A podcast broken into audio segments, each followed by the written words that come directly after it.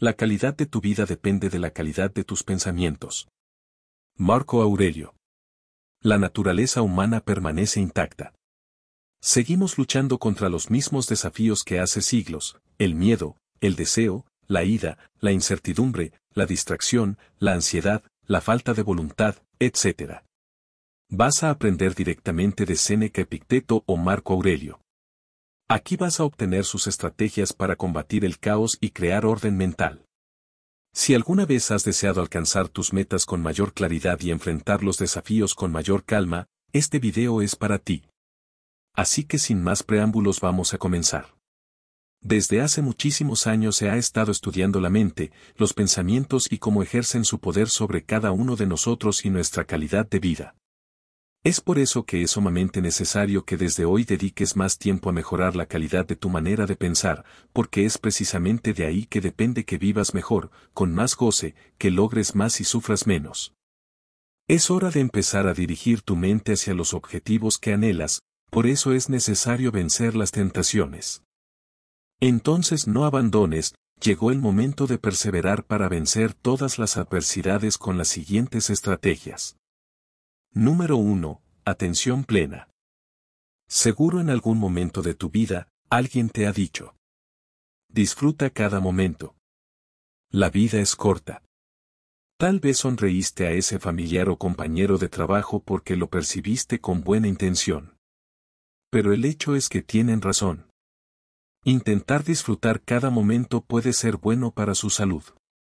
Este entrenamiento mental nos invita a vivir el presente, realizarlo nos permite estar atentos a nuestras emociones, pensamientos y sensaciones sin juzgarlos. Es una herramienta poderosa para reducir el estrés y aumentar nuestra concentración. Esta antigua práctica trata de ser completamente consciente de lo que sucede en el momento, de todo lo que ocurre dentro de ti y todo lo que sucede a tu alrededor.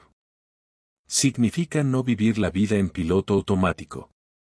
En cambio, se trata de experimentar la misma tal como se desarrolla momento a momento, en lo bueno y en lo malo, sin prejuicios ni preconceptos. Así que sin miedo toma de 5 a 10 minutos de tu tiempo a solas y comienza con esta primera estrategia. Número 2. Reestructuración cognitiva. Esta técnica opera en tres momentos diferentes, basados en las mismas raíces en las que se fundamenta la corriente cognitiva conductual, donde lo que acontece en nuestro segundo momento es lo más relevante. El primer momento contempla las experiencias y vivencias que experimentas. Un segundo momento trata sobre cómo concibes esas experiencias, cómo las interpretas y de alguna manera las haces totalmente tuyas.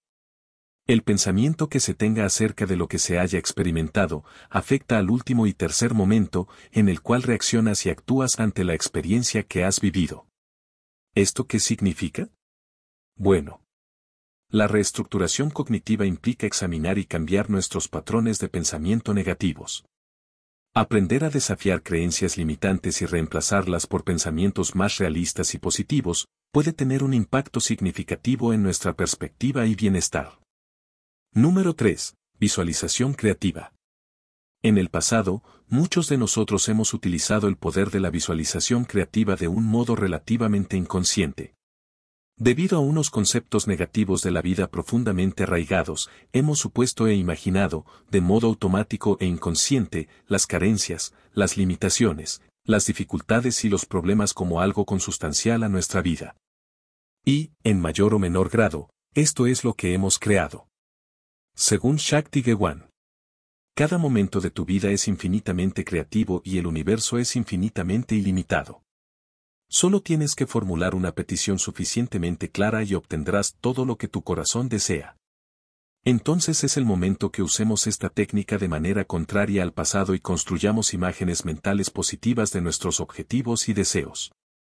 Al imaginarnos logrando nuestros sueños con detalle, creamos un impulso interno que nos motiva y nos ayuda a superar obstáculos. Una hermosa estrategia para aplicarla desde hoy. Te bastan dos minutos para empezar. Número 4. Automotivación.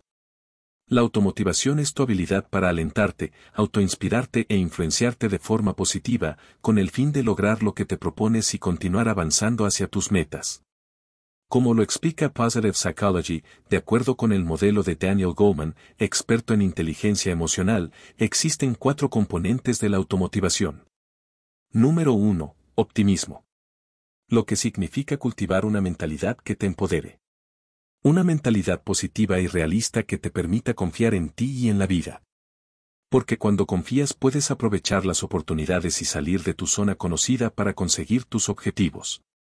Cuando tu mentalidad es optimista crees en tu capacidad para lograr lo que te propones y crees que tendrás éxito.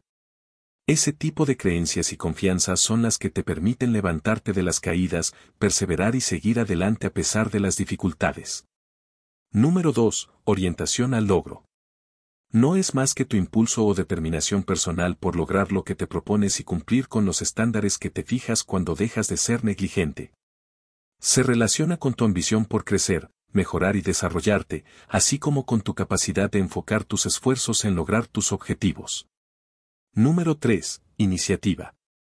Te das cuenta que has tomado la iniciativa cuando te dispones a crear y aprovechar oportunidades que te permitan lograr tus objetivos. Al igual que te atreves a tomar riesgos que te permitan alcanzar tus metas. Número 4. Compromiso con los objetivos. Cuando te comprometes con tus objetivos personales y laborales, te sientes responsable por lograr aquello a lo cual te comprometiste, contigo o con otras personas, y dedicas tiempo, esfuerzo, energía y recursos para lograrlo.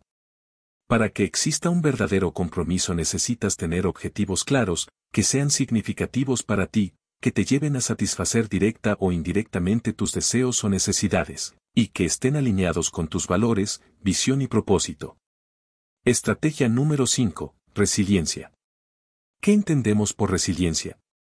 La resiliencia es el proceso de adaptarse bien a la adversidad, a un trauma, tragedia, amenaza o fuentes de tensión significativas, como problemas familiares o de relaciones personales, problemas serios de salud o situaciones estresantes del trabajo o financieras. Ser resiliente no quiere decir que no hemos experimentado dificultades o angustias.